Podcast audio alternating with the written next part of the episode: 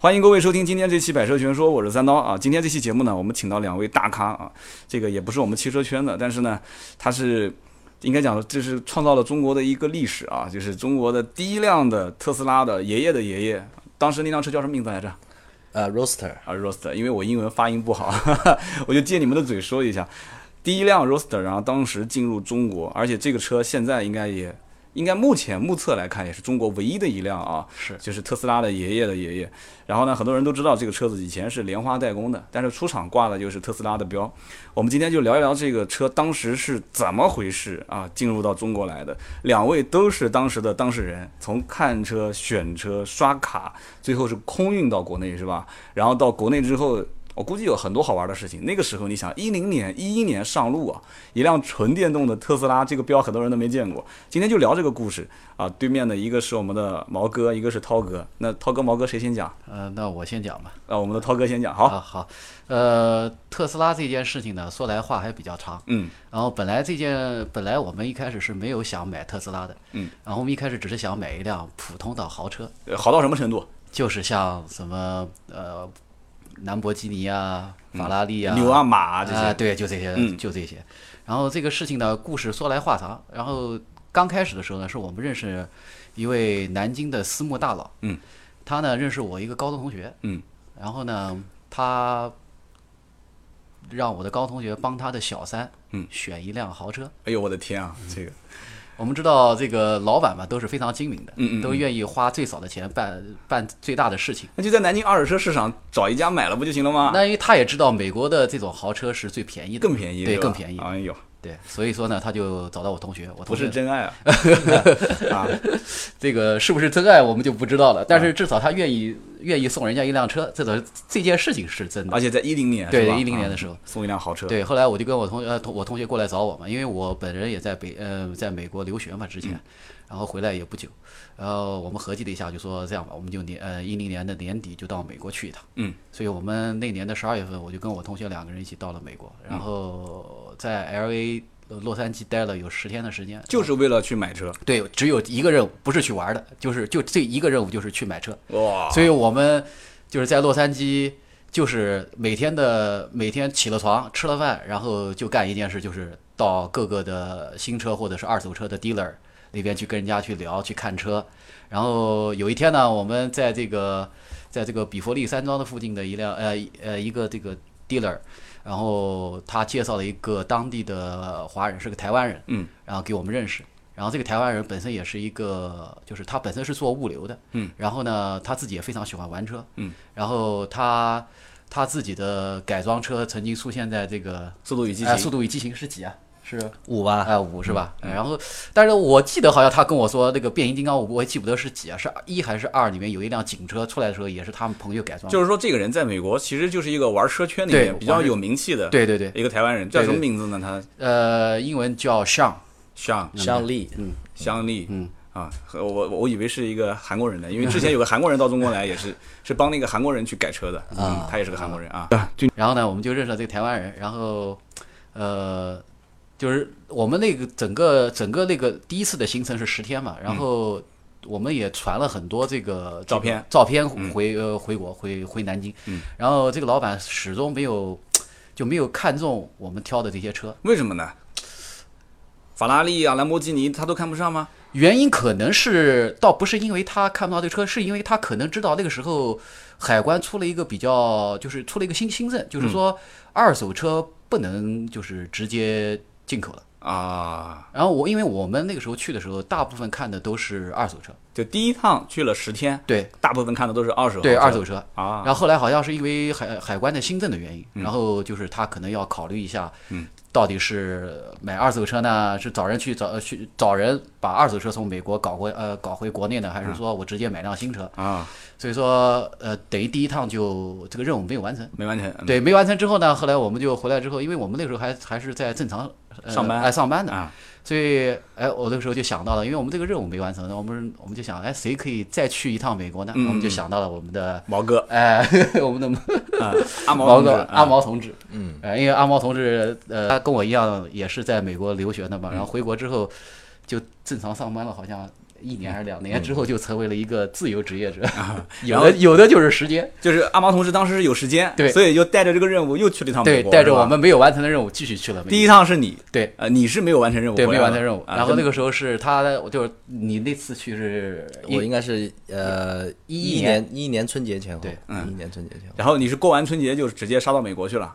呃，对，差不多，应该是春节前还是春节后，我现在想不太起来了，啊，应该是三月份的时候。三月份，然后你上到美国，然后后面的故事接着就是阿毛来说了，毛哥说了，是吗？涛哥，对，好，那毛哥继续接着好，那那时候我为什么有时间？因为我当时腿膝盖膝关节做了个手术，嗯所以我在家坐了半年轮椅了。哦哟所以那时候也想出去出去呼呼新鲜空气。现在好了，啊，现在好了，现在完全正常了。好，半月板撕裂，所以那时候就是他们讲了这个事情以后，我我也当时也很久没有没有去美国了，正好想去那个转一转，再看看朋友啊什么的。正好是公派啊，对对对对，然后我就 我就以后有哎以后有这个好机会，你交给我，可以可以可以可以然后呢，然后我就去了洛杉矶，然后就找到那个像这个人，他确实比较比较有意思，因为他就是这个呃当地一个叫 Purist 汽车俱乐部的创始人。这个这个台湾人大概年纪有多大？这个台湾人大概有现在有四十多岁了吧，啊应该是个七零后，七零后。啊七零后。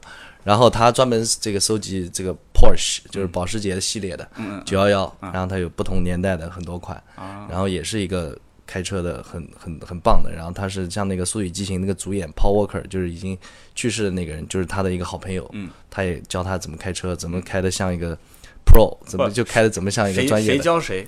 就是这个像像教这个叫 Paul Walker，对对对对，包括他这个 Paul Walker 最后死的时候，也是死在他们发起的一个慈善活动上是，这个像发起的一个像发起的一个慈善捐捐捐玩具的活动，然后 Paul Walker 是去参加这个活动的路上，对，参加这个活动坐在那个一辆保时捷上，然后撞到树上，他们是好兄弟了，等于是。对对对对对都是所以因为车子结缘的。对。那么这个像他当时也是继续给我们推荐了一些这个 dealer，就是卖卖车的一些，包括一些 4S 店。我们当时，那我到了洛杉矶以后，我就去了它南部有个富人区，叫这个 Newport Beach，嗯，在一个海边上的一个呃法拉利的一个 4S 店，嗯，去看一些二手的或者是新的，嗯，因为本身看这个车也是一个赏心悦目的，所以我就在那晃。然后嗯在等那个销售的时候呢，他这时候正好他隔壁还有一家装修风格很特别的一个 4S 店，而且这个车牌我竟然没有见过，嗯，所以我觉得就是很诧异，因为我想我从小到大也比较喜欢车，应该所有的车牌我应该都认识才哎，对怎么没见过这对？竟然没有见过这个车牌，一个长得像 T 的的标志对这么一个车，所以我就晃进去了，而且他那个大厅非常就是这种极简主义风格，有点不像一般的这个 4S 店。嗯，那这时候有一个销售，那么他们穿的也都是有点像苹果店那种非常素的一个衣服的一个女、女生，就过来非常热情，她就那我当时看到这个店了以后，我再看到他那些车，就觉得。非常特别，因为他开在法拉利的旁边，那说明他是一个应该是个很高档的车。法拉利旁边除了特斯拉还有什么牌子啊？法拉利旁边呃，特斯拉旁边好像他那个应该 Newport Beach 它有很多卖这个豪车的店，嗯但就是我我我去的这一块地方就是。应该附近就只有这两家，你要再去别的车，可能要稍微走远一点。就是一个法拉利，一个特斯拉。它是挨在一起的，就是中间隔了一堵墙。这特斯拉挺会选址的啊。对而且就是就是他进了特斯拉的店之后，是一个美女的销售来接，就关键还是个美女啊对，接待我们我们阿毛的，对，所以那他又很热情，因为一般的你像去豪车店，他一般不会很热情，他一般都比较冷，因为他就要看看你啊你不愁卖嘛，对。但是这个店它给人的完全不一样的感受，嗯。然后他非常，他甚至主动说你要不要试试驾，因为试驾因为这如果很贵的车，他一般试驾的话，他还会交犹豫一下。对对对对，所以那他既然说了，那我看了这个车，我就觉得这个车似曾相识，嗯，但是呢又没有见过，嗯，所以那就欣然同意试驾一下，我们就沿着这个 Newport Beach，它是一个 beach 的，这边是沙滩，这边是海，然后我们就开了一小段，呃，美女陪着你开，对对对，正好又是个两两啊两座的，应该是我。一个人开的，对，那你把车开跑了怎么办？呃 不会，我驾照压在他那 他试驾是你一个人在开啊？对，试驾是我一个人开的，车上没有其他人啊？没有其应该没有其他人，我我的天！现在想想看，好像是特斯。拉，它最后就无人驾驶，车子自己开回来啊，自己开回来。对，然后就是在我，因为我觉得这个故事它最最特别，就是最后它这个其实发生的情节跟我们原来设想是完全不一样的。嗯。因为在我踩下油门的那一刹那，我就觉得这个车是一个呃是一个颠覆性的，或者说它是一个非常非常特别的。不，那是那是因为我们没开过电动车。对嗯，一个是没开，因为电动汽车。对电动汽车，它的这种加速的方式，小时候开过碰碰车，碰碰车是 是啊对电动车也是这样的。哎对对。对对对，它的这种加速的方式和它这种非常直白的这种呃呃驾驶和这种非常简单但是非常呃真实的操控，嗯，它是完全颠覆了我们的这种想象。因为原来以为这个车是一个非常复杂的东西，嗯，但是没想到这么简单一个电动车，它也能把这个性能做到极致，而且它这个呃在特别是在高速的时候。它因为没有助力，所以它这种操控体验是非常非常完美的。它的方向盘是没有助力的，对对对对，所以你要倒车或者在速度比较慢的时候，它是非常非常痛苦的。你要搬啊，就像开一个兰博基尼那样的。但是如果你是开一个在高速上，嗯，它就非常稳了，因为它是一比一的，你这个你这个方向盘动的跟你的轮胎完全是对应的。你当时车子开回来之后，这个小姑娘有没有跟你去做一些什么性能对？这个车子开回来以后，他就跟我介绍了这个车是怎么样的一个传奇。那他这个，因为因为我觉得他这个这个特斯拉的销售方式跟苹果它是有点像的，他们这些销售人员本身也是接接受了一套穆斯克的这个价值理念，嗯，所以他本身也也也完全融入了这个理理价值，包括环保啊，包括这种电动的能源的革新啊，所以他会跟我讲这个零到一百加速它只有三点九秒，嗯，然后他说这个能耗就是。碳排放完全是零，当然这个现在我们也知道，它只是在美国的碳排放，它这个电池生产还是有碳排放。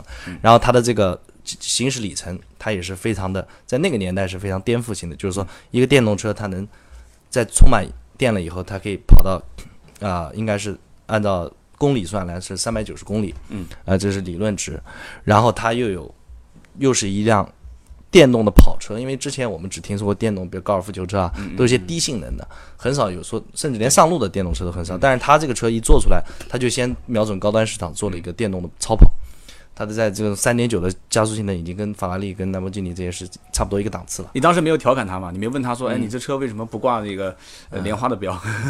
对我们当时因为一开始就觉得有点似曾相识，但是后来问了以后，他也说了，这个车它是在英国代工的，就是莲花的这个工厂嗯帮他生产的碳纤维的车身，然后它这个里边用的是这个呃全铝的车架，嗯，然后这个用的用用的这个 chassis 就是这个底盘就是这个莲花的，他自己也跟你说是吧？也是对对对也是直接就对他这个其实没有什么好隐瞒，因为嗯这个 Tesla 从诞生，它本身就是一个就是一些人创业，嗯，对吧？生产出一个电动车的原型，然后去找这个，因为他本身也不是做车出身是的，是的。所以他这个也也会直接直接的告诉你，好，然后我们把这个看车聊天啊，嗯。包括妹子这个，后来这个邮箱什么这个 Facebook 都加了吧？啊，对的对，Facebook 对，加了。但是人家已经是 有妇之夫，这个对这个我们私下再聊啊，啊对对对节目里面不聊了。嗯。就是你这些事情全部都结束之后，你当天就交定金了吗？啊，没有没有没有，当时只是觉得这个东西嗯让人脑洞大开，嗯。然后觉得非常的震撼，对，已经把什么法拉利其他的事情忘得九霄云外了。不所以当时我们就回回来，我就跟张涛打电话，我们也聊，嗯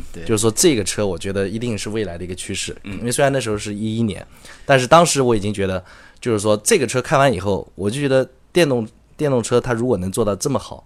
那汽油车，当然那时候还没有完全体验它的价值，比如说它的优劣势，比如说它的劣势是在它一百公里到两百公里，它就加速就很慢了。但这个这个可能是后话，在当时那短暂的试驾里边，当时认为这个车是完美的，嗯，所以我当时的一个想法就是说，如果这个车电动车能做到这么完美，它又没有污染，那为什么？那很快，我想这个世界上就全部会是变成这种车。你这么快就能被洗脑洗成 这个样子？对不是对对你当时我听你之前在私下聊的时候，是法拉利的销售员在来找你的路上，对然后你瞟了一眼，旁边有一家这个不知道什么名字的店，不是你的故事其实偶然的。你还没说完呢，关键啊你法拉利后来试了吗？法拉利后来我也去了，但是基本上也没有什么心情看了，因为也觉得这个东西反正也不是很靠谱，所以我们就想干点真正有意义的事情。然 后就是说后来呃，小毛把这个把这个事情告诉我之后，我回来之后就就立马就上特斯拉的网站，然后在搜了一下。对，在在 Google 在这个百度上面搜了跟电动车有关的所有的信息，嗯。就发现特斯拉确实很厉害，很牛逼。后来，然后因为正好我我有个朋友，他之前是做小贸车的，嗯，他们做了很多年的小贸车，然后我就把这个特斯拉的这件事情就跟我这个朋友讲了一下，嗯嗯，然后他也上网查了一下资料，觉得说确实这车很就是当时不查资料的话，你们根本就没听过。对，从来没听过。就一一年这个年代，对就是不知道有这么一家，就等于说，我上他的网站发现有这么一款车的存在我觉得就像他打开了一个潘多拉的潘多拉的盒子，当然不能讲它是，就说是就是是个褒义的意，全全新的世界，褒义的意思。然后世界上还有这么一对辆车，还有这样，还还还有哦，原来是不超油也能跑这么快，嗯嗯嗯，而且整个这个人就是他的创始人也是一个传奇人物。嗯，所以我们觉得啊，马斯克，对我们觉得这件事情上，我们是不是可以做一些在中国做一些事情呢？嗯嗯，因为那个时候我们想就是说，呃，豪车都是被这些传统的这些汽车车车厂所把持着的嘛，对。对吧？作为一个全新的刚刚杀入到汽车市场的这么一家公司来讲的话，嗯。中国市场肯定是它未来不不，也不要说那么崇高。啊这个关键问题是小三改变世界。啊对。这件事情最开始还是帮小三买车，啊对对对对就是这个小三改变世界了嘛，对吧？对小三改变世界，就是到最后是很多都是偶然的，对绕了一圈，最终回来。其实你你去了美国第二趟也没交定金啊，没有，没第二趟让你这样其实我们当时主要就是想商讨能不能把这个车介绍到中国来，因为我们其实当时的第一个想法就是说这个太太屌了，对。嗯。所以我们希望这个车能让更多人知道，但是我们也希望自己能参与到这个进程中。我关键问题是老板要发钱，对。这个当因为这个车它其实虽然比法拉利要便宜一些，但是价值也是不菲的，嗯，所以就是说我们要怎么样找到找到资金来做这个事情，因为你就算你引进的话，它需要一个这个这个。这个车当时是 就是这个车当时是报多少钱？这个车呢，它是有两个配置，一个这个 Roadster 是标配，嗯，它差不多是十万美金，嗯，然后它还有一个 Sport 的这个呃 Plus，就是它这个就是一个就像呃 iPhone 手机和 iPhone Plus 一样的，那那个是会加一些这个呃，它它可能内部调教上会更加速会更快一点，嗯嗯，然后它的这个轮毂啊，还有它的碳纤维的配件会多一点，嗯那那个车呢，如果呃呃起价是大概十二到十三万，然后加上对加上一些其他的附件。我们最终买的那辆是十五万美元。就是你最后选的是是是这个 Sport 版版本吗？，对对对，应该是顶配了。对对对，就是土豪版，就像现在的嗯这个 Model S 的这个九零 D 跟七五 D，对对对，你等于买的是九零 D 了，对对对没错没错就。是有狂暴模式的这个。就土豪老板最后是怎么确认要买这个车的呢？因为你法拉利后来应该看的是哪一款？加州。呃，对。但是其实最后跟那个原来那个土豪老板也没有关系了。没有关系对我们后来找了一个专门做车的公司，就是我刚才讲的，就是那个我做小黄车的那个朋友，就是最后是这个老板本来是帮小三买车的，最终其实这个任务还是失败了。对，失败了。但是呢，看到这个车太牛逼，怎么也得把它弄回来，对我们后来就是说，就变成找钱去了。对对对对对对谁去买也不重要了。对，我们就变成这这件事，我们想把这件事情给给做下去。我们想做，就是说想想参与到电参动车的这个参与到电对事业对。参与到电动车，就或者说是特斯拉在中国的这块业务当中，牛逼牛逼！然后最后呢，最后是找到了一个做小毛车的老板，然后最后他愿意。他愿意他啊愿意就是出钱把车搞回来。那法拉利当时加州，你看的报价是多少钱？两家店不是挨在一起吗？对，二手的可能也就十几二十万美元吧，十几万到，二手的，然后新车大概二二十多万。我上次看到那个小牛是大概二十万美金，二十万美金。对，法拉这个利便宜一点。哎。当时看的这个 Roadster 是十二，就是一起差不多二十二三万，如果是标标准的，嗯。如果是没有加配件的，加了一些，比如说那个硬顶啊，或者加一些其他的，大概是配完了是十五万，十五万美元。对对对。然后最后呃回来绕了一圈，钱找到了，嗯，然后呢，最后是谁杀过去订车的呢？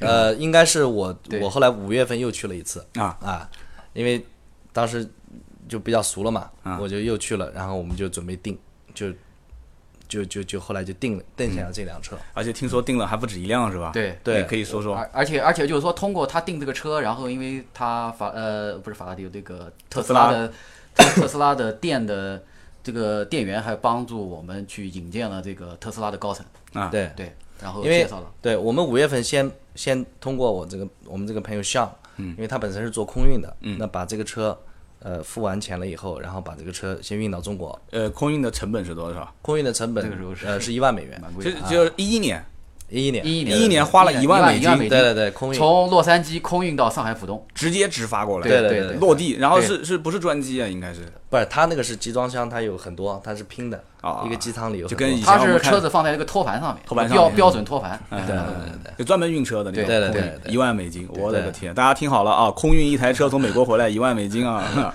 然后呢，当时在那边去，呃，是以什么样的形式？是全款吗？带着人民币，然后换美金去？对他那个就是因为我们前面他这个车 Roadster，因为我们后来知道像 Model S 在美国定金是好像是一千美元，在中国好像是要贵一点。在这个 Roadster，因为它本身车价比较，它的定金是呃一万美九千九千九百美元。嗯，所以我们当时定了以后呢，再把这个定金扣掉，再付了大概十四万。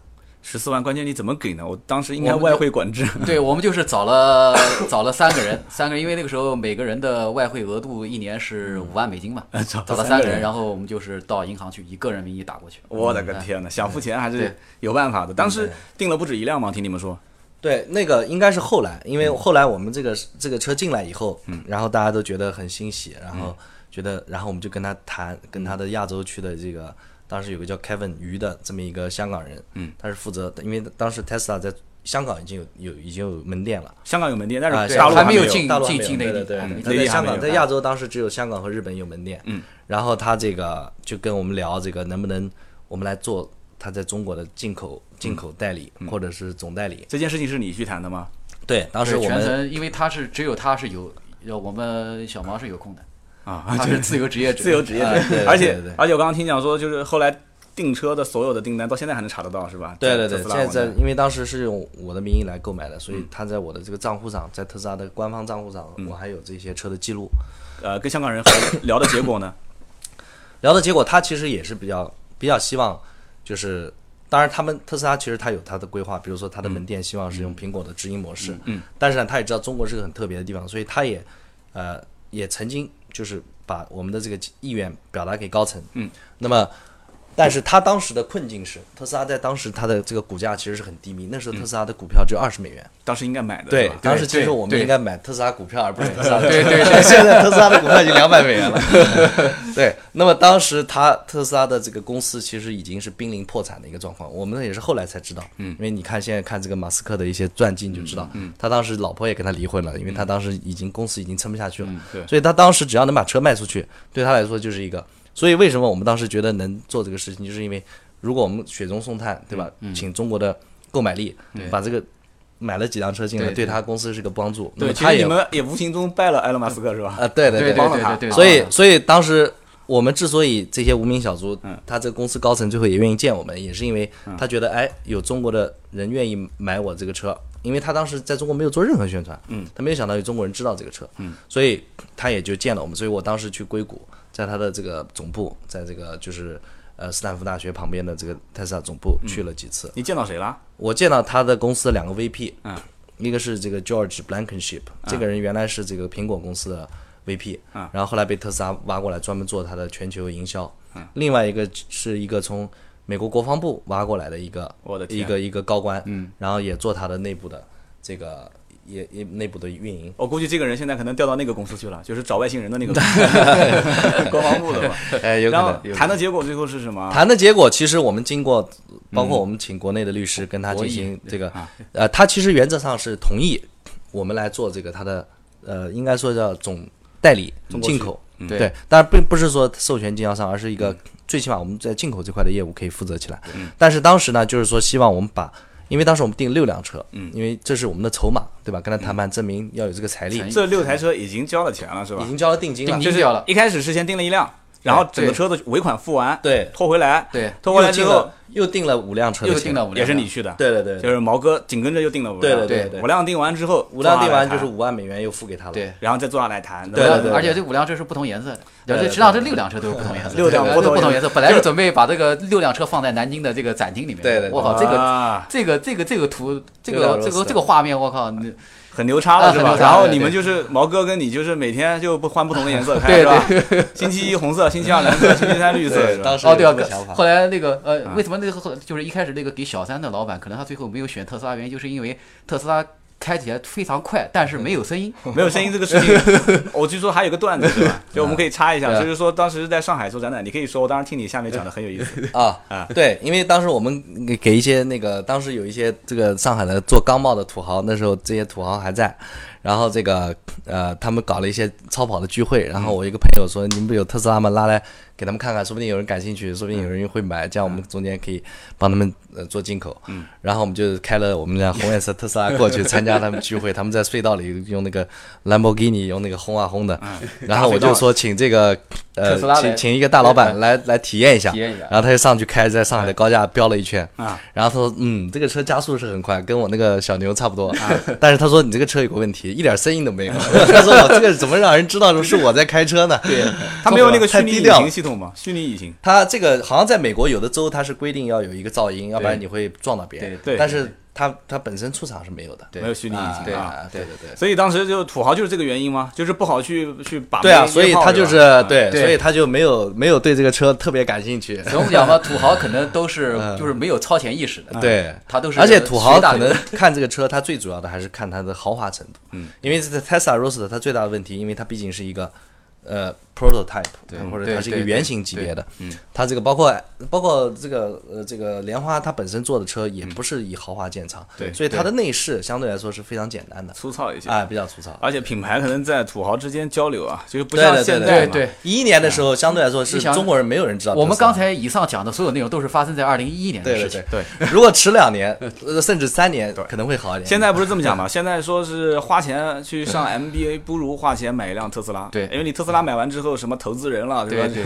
上市公司老总了，这明星，全是你一个圈子的，是吧？哎对对对因为对。对。当年特特斯拉这辆 Roadster 出来的时候，他也是请的美国的好莱坞明星去做的代言，以及就是主要的卖给的都是这些名人，就网红经济啊，对网红经济他是最早在美国实践实践这个这个这个概念的这么。他其实不光是网红，他还是他用了这个好莱坞明星，因为好莱坞明星他比较喜欢呃给大家投射出一种环保的理念，嗯，所以他们都愿意支持他这个。对，我们之前也聊过关于那个，我之前有一期跟名车志的丁敏在聊聊这个呃普锐斯。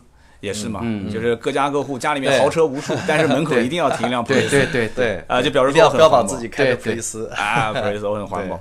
那那后来呢？呃，找到这两个 VP，特斯拉的 VP，他们有什么顾虑呢？就这件事情最后是没成。他们也没有什么顾虑，就是说他们愿意做这个事情。嗯，然后因为他们也被我们的可能被我们的执着打动，我们写了很多邮件给他，嗯，就表达出我们多么欣赏这个穆斯克的 vision，他的远景，他的这种呃对世界改变的决心，所以我们希望能做点事情。嗯，但是呢，最主要的问题是什么呢？就是我们后来这个。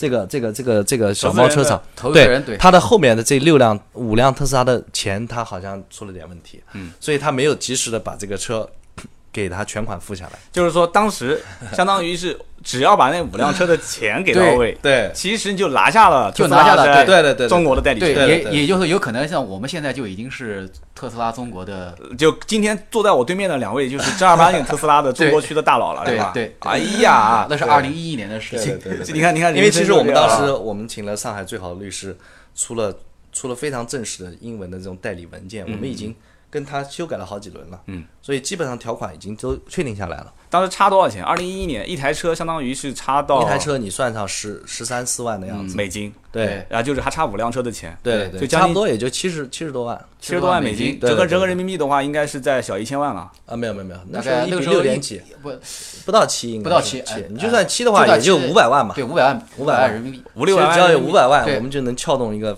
这么大很有未来的东西。我的 天哪，这五百多万怎么就会，对吧？就这个就是稍纵即逝的机会。我们对对对对说实话，就是现在想一想也蛮可惜的。真的，我我现在听着都觉得可惜啊。嗯，就是呃这个后来也没谈成，没谈成，然后那五辆车的定金也没给你了。对他现在其实还欠我，因为理论上在美国定金是应该可以退的。对，那这样的你应该特斯拉你应该你应该尽尽快去对，去们准备到美国打官司。找律师，这样的，这样的，维这样你你你把机票买好，或者我们我们买好，我把我把我把国内的这几个网红啊，对对啊对对我们去带到美国，对带到美国去在在硅谷总部去做一场我们做维权的直播，直播，对，对我找几个大网红过去，好不好？对对对这个觉得，因为这些所有的文件啊，包括这些，嗯，我都有，所以他这个是赖不掉的。对这件事情就这么定了啊！大大家注意啊包括我们这边听节目的这些听友，大家都知道的啊，就是这件事情就这么先拍下来了。对对对我们将来会到美国去，我们去直播，他们公司就在 Palo Alto，就欠我们的那中国人的五万美金，但是你应该是违约在先啊，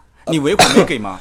他这个其实，他这个美国的这个车啊，啊他卖车是这样，就是说我先付个定金啊但是我没有买，嗯，对吧？嗯，有有一些不可抗力的原因，因为其实我们当时跟他说的，不可抗力不就是你没钱吗？，对，其实但是我们跟他面子上说的不可抗力是我们的海关出了点问题，对吧？因为确确实海关也有点问题那，你今天做节目不已经说出来没钱了吗？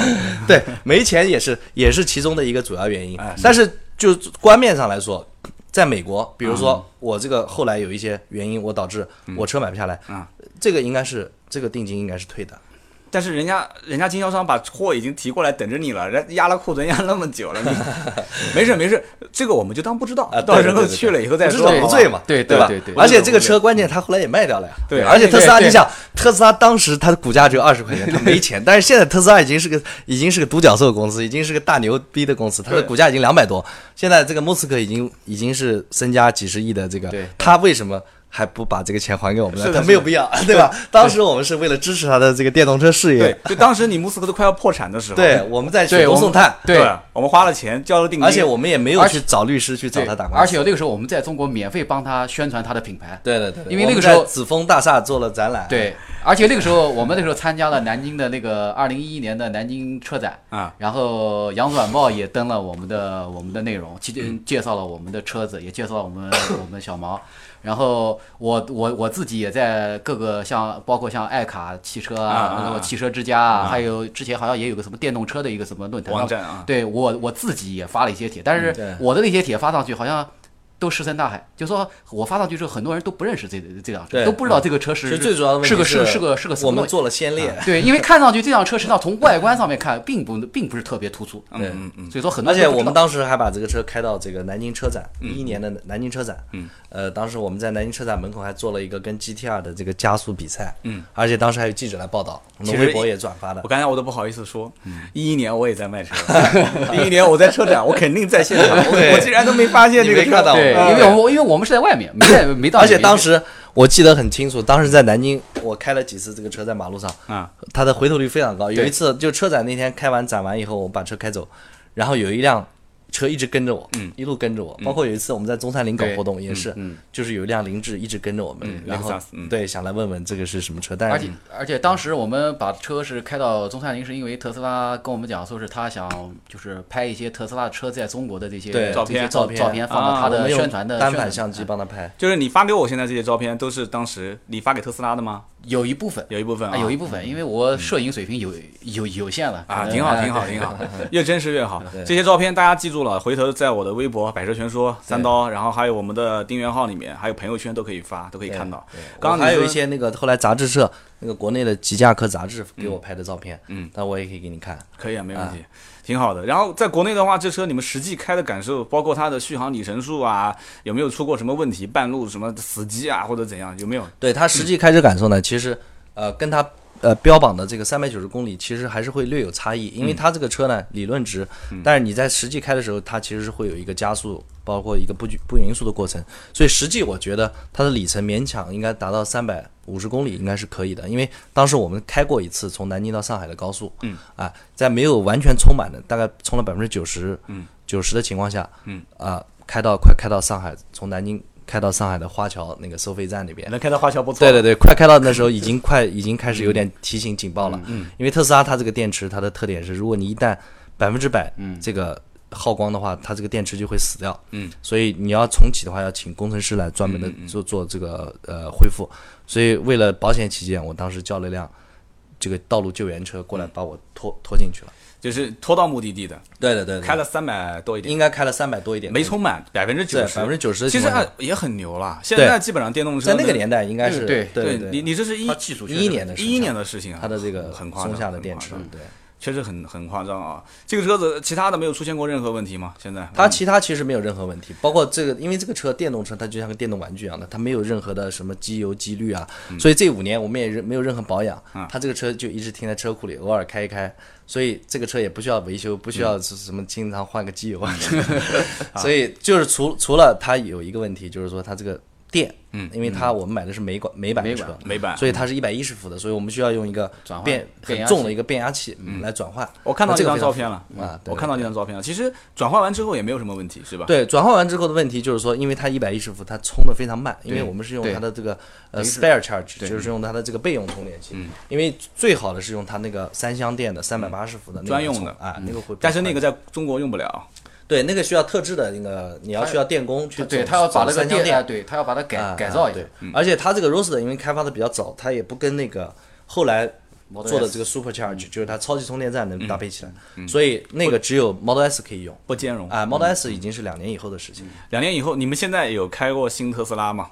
特斯拉 Model S 我开过，跟跟你在有没有感情？就是 哦，这是你爷爷，我当年都开过，我开的时候你还不在，就有没有那种对感情？特斯拉 Model S，我是一三年在那个丹麦呃试驾了，当时他在刚推进欧洲市场，当时也是邀请我们我们去试驾。嗯，那在那个赛道上体验了一下，确实它的加速啊什么，但是跟 Roadster 的操控体验肯定是不如的，因为它是个家用车。嗯，它已经它有助力，它方向盘有助力，它在赛道上体验肯定是不如 Roadster 这种呃赛车级别的。那那现在的特斯拉的这个发生的每一件事，你们其实看上去都会就是很有很有感触了啊应。该对应该是吧？应该就是说对他还是有感情的。对，对那像什么那个 Model Three 啊、Model X 啊这些车子，对陆陆续续上了。其实你们感觉还是都在关注。像 Model X，我有一个美国的朋友，他买了，他就说 Model X 就是他其实推荐，如果现在有人想买特斯拉的话，还是推荐买 Model S，因为 Model X 它这个车出来以后，它的这个 OE 门啊，嗯，它好像是会有点故障，嗯，所以有的时候打开好像它它是就是可能结构比较复杂一点。对对对。对，已经不止一个人是这么说了，但他很任性啊，就是他们老大就一定要这么开。对 而且这次因为特斯拉不出了那个自动驾驶出无人驾驶出死人的，就是所以 Model 3 Model 3这个车子基本上在国内可能近两年都不太会上了。嗯。对对啊对要不然的话，你想这不到，可能这车子到中国也就不到五六十万吧，应对该。对对，就还是离我们会比较近啊，但是两年之内是看不到了，这还比较遗憾啊。对对想办法，我们从美国空运一辆回来 啊。也可以啊。其实我们当时是这样想的，因为他还欠我五万美元。对，正好这五万美元其实我们也不要不要钱了，换一就把五万美元换一辆换 Model 三呃就 Model 三可以对吧？Model 三也就差不多五万。但是关键有个问题，就是我们刚刚有一件事情没讲完啊，就是这个车子在美国实际是大概十五万美金，对但是真正到了国内要算下来的话，对，在国内，因为国内它有一个这个进口的呃税，除了增值税、关税，嗯，还有这个消费税，嗯，那么因为特斯拉它是电动车，电动车是按照最小排量的车三点零以下来算的，嗯所以它是属在最低税率，嗯，这个这个档位里边，那这个档位的税率差不多是不到百分之五十，大概百分之四十六到四十七，最低的还要百分之五十，对对对那就是说你得再交了将近一半的钱，对对对，就是就是差不多五十万。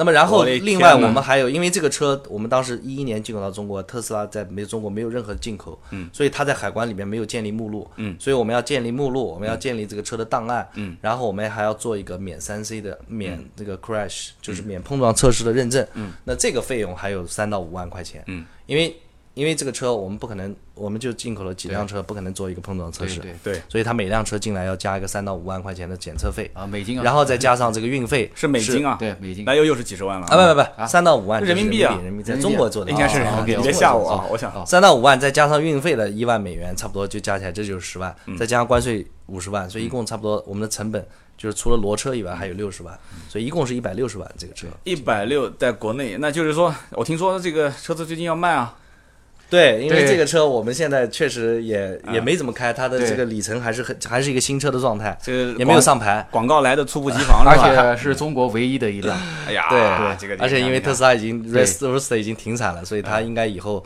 它应该会被列入这种老爷车、经典老爷车的这种这种因为这个车它全世界一共只生产了一千二百多辆我们那个车架号是第一千二百零八辆，应该是。就是最尾最尾的末端的对，对应该是对它的最新的一批的，对就是 Tesla Roadster 里面最年轻的一批对。，我说是最尾，正好你你是想卖嘛？你说对最对对 我懂我懂我懂哎呀，这都是都是套路啊，都是套路。现在这个广告猝不及防，其实呢也开个玩笑，谈不上广告，就是在座的两位兄弟都是自己朋友啊。其实我一开始真也不知道，我跟我跟涛哥也认识好久了啊，这个我都不知道，这个特斯拉竟然跟你背后还是个故事。我是跟徐总，你嗯我们啊就不说具体名字了，我跟徐总无意之中聊天聊到这个事。啊，说特斯拉，我给你介绍，你都认识张涛啊，涛哥，我说这牛逼了，我跟你讲，当年，然后不知道怎么聊到这个事情的。现在这个车子是要卖啊，这车子要卖，要卖的话，这车子现在准备卖多少钱？当时其实一起算下来一百六十多，现在、现在就算了，对，我觉得差不多能把一百六能，我们不要那个就差不多就可以了。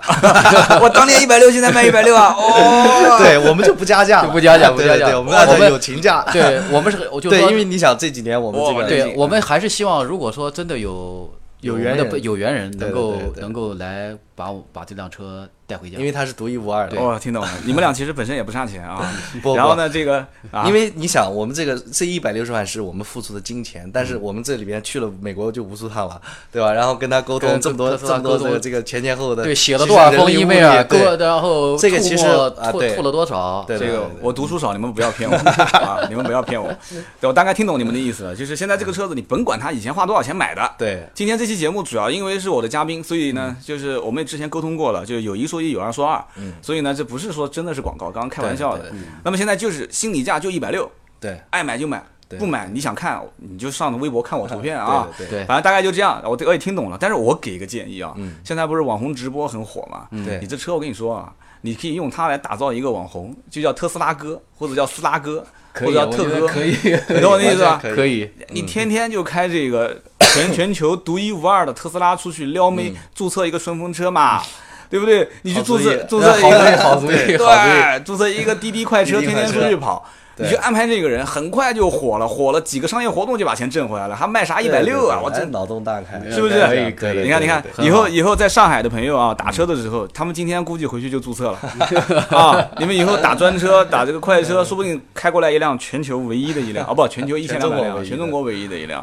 对就是有人讲说，也不一定是全中国唯一，因为现在藏龙卧虎嘛。但是，一一年至少你们进来的时候，对的，因为海关是没有这个的。如果有人正规渠道，他可能有人走私进来，那是那就不知道了。对对但只要是从正规海关进来，我们肯定是第一辆。唯一的一辆。对好的，我们今天聊了这么多啊，我们非常感谢我们的毛哥还有涛哥，其实真的很荣幸能跟就是谢谢谢谢。这个当年谢谢帮过啊，帮过埃隆马斯克的两位大佬，而且现在这个还有五万块钱人家没还你的两位大佬 在一起聊天，希啊望那个三刀哥帮我们帮我们对维权到美国维个权。这个不是我。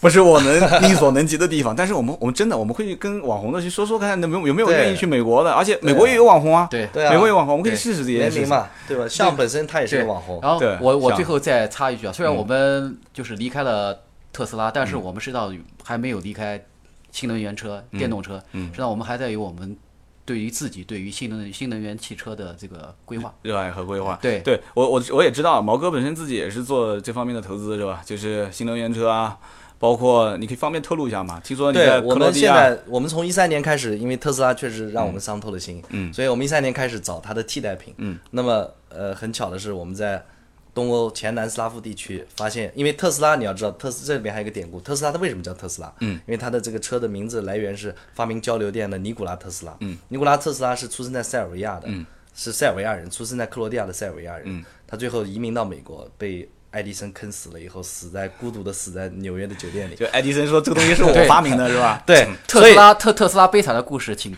我们的朋友自己百度。对对对，所以这个尼古拉特斯拉他被谷歌啊，被这个包括莫斯科这么大的去纪念，说明这个人是个很牛逼的人。嗯，这个人确实是极客界的一个天才。嗯，那他的出生地，其实我们后来去了以后发现，嗯，他至今还是一个盛产技术大牛和极客的地方。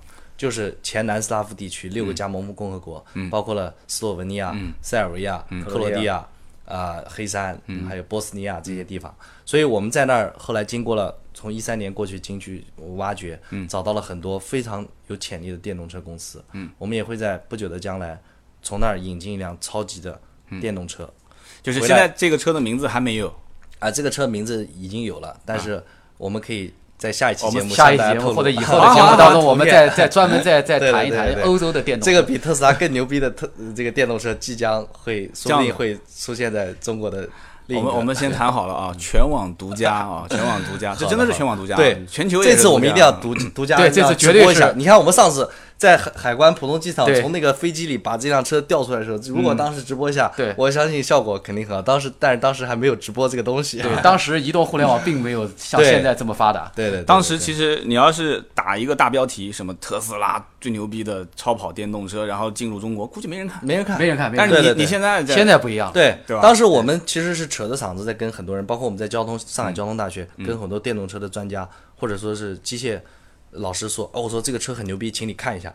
他们说这什么玩意儿？电动车我早就研究过了，什么什么众泰什么都是我玩 玩剩下的，我说你这个根本就没有前途的。所以当时就是在中国可以说百分之九十人根本就不看好，但是你想。两年以后，这些人统统被打脸。对这个特斯拉最后它证明它是一个非常成功的一个商业你们技术。你们当年那个经历，估计你跟马云聊，他会跟你握着手。但那时候，但那时哥们儿跟我那时候不认识，不认识的。是这么多更有远见的人。是的，是的，而且你刚刚提到的就是在克罗地亚，就是在这一带，你们其实现在已经，你是你是收购这个公司吗？还是投资他们？呃，不是，我们其实是跟他合作。我们因为收购的话，他这个需要很多的这个资金。当这个然如果我们通过这个平台，如果能认识一些对这个感兴趣的，我们可以来联合操作这个事情。对嗯但是现在主要的，我们其实是因为它这个欧洲现在经济非常不景气，嗯，所以他们的这个公司的运转，虽然它有很多天才，但是都像特斯拉一样的，它是比较郁闷，嗯，他没有施展的空间，就？是讲白了，他没有办法。变现，对他没有办法把他的天才变现，所以我们希望把他的技术带到中国来。这个呢，又是另外一段一段一一段故事了。对对对所以说这讲起来也可能比较比较长。没事哎，但是我们但是我们觉得就是说，如果真的是对新能源汽车、对电动汽车感兴趣的，我们的这这些朋友可以，我们可以以后他会联系我。对对听的我我可以这么讲啊，就是我我的节目呢，其实虽然是音频平台，但是呢传播的渠道还不错。首先，汽车之家是可以听得见的，然后第二个呢，喜马拉雅现在也是好几十万人在听啊。那么这个节目还有一个很好的方式，就是它会一直放在网上。OK，嗯，就是以后会不停的，而且国外有很多人在听，有华人晚上睡不着觉，华人他也睡不着觉，留学生他会，哎，就听一听，他说不定听到这期节目，在美国的华人会听到，哇，对对对对那我就赶紧去你刚刚说的那几个地方，我就去去看看去，可以然后把这个节目就给他们当地人听啊，很有可能，对对对因为我们在海外也有也有听友群，对的对的，所以我在想，就是说，也也许世界看起来很大，但是其实圈子很小。没错，可能无意之间，那个就我们说像就这个人他可能也会听到这期节目，耶，对对对耶，这两个家伙怎么会啊？他不应该做台湾人他台湾人台湾人国语说的挺好。对对，哈，这这两个人哈怎么会今天 哈怎么会再上这个节目，对不对？因为我曾经我曾经邀请过台湾嘉宾 啊，但是因为在就是他们不太方便上这种节目，怕说的这些言论会啊嗯比较敏感，所以他说不好意思，三刀我我不太方便上这种你的节目，哎，所以他是持那种港外同港澳同胞的。但是我觉得你可以请向来做一期节目，他肯定会很有想法。他跟他跟汽车的故事对，更加精彩。他可以他可以，比如他专门讲一集跟 Paul Walker 嗯，对演这个《速度与激情》主演那那那像肯定有机会来中国，应该会联系你啊对啊对啊。对啊像来中国联系你，来我就请他来上节目。对，不管天涯海角 来也好，我我有专业的录音设备，我去也好，一定跟他聊一聊。其实我挺后悔的，上次台呃像呃就是就是这个叫韩国思密达，就是那个哥们儿，他那个《速度与激情》里面不有个韩国人吗？对对啊，对对那是韩国人啊。对对，就是他那个人也是韩国人，是他师傅，也是教他怎么改车，然后他的很多车是他去改的。当时在南京，我当时就没想到过去跟他聊一下，其实当时想到他是韩国人，我不会说韩语嘛，哪知道他哥们儿旁边是个翻译，啊其实完全是可以现场搭一下对对的啊。错过一次机会，但是像这一次是机会不能错过。对对对对对。那以后有机会我就提前约了啊，好呀提前约了，反正我们我们也不要多，每个月我们找一次机会，我们聊一聊，这个时间频率应该可以吧？可以可以可以二位老板在忙，抽一天没问题对。吧？我们就这样聊聊也挺好的。这一期节目开了眼了啊！我相信全中国没几个能聊得出这么多的，要珍藏要珍藏啊！这一期节目我们也聊了有差不多四十多分钟了啊。嗯好，也是感谢大家的收听啊！更多的一些详情，大家可以上我们的新浪微博“百车全说三刀”。哎，你们二位玩微博不？呃也有有微博，那还方便透露？不方便就加我的呗。加你的 加你的加你的。好好，反正想找联系方式的，直接微博私信我，然后我们的微信四六四幺五二五四，大家也可以加一下。然后我们的订阅号搜“百车全说”，直接搜到之后呢，这一期我们回头会推送一些文章、好玩的图片给大家看一看啊。我们今天提到的这些，到时候你的订单的截屏可以截一下 给我。可以啊可以到现在特斯拉的那个账户里面还有五万块钱，必须的。人家也没销户嘛，呃关键问题。他不是他没法销户，因为定金已经付给他了。他理论上法理上这个车应该其实还是属于我的。啊，回头回头回头看一下这个后台特斯拉的，这很有意思的，对对二零一一年的订单。好好，那就这么说，那就到这里啊，谢谢大家的收听，我们下一期接着聊，好，拜拜。谢谢。谢谢。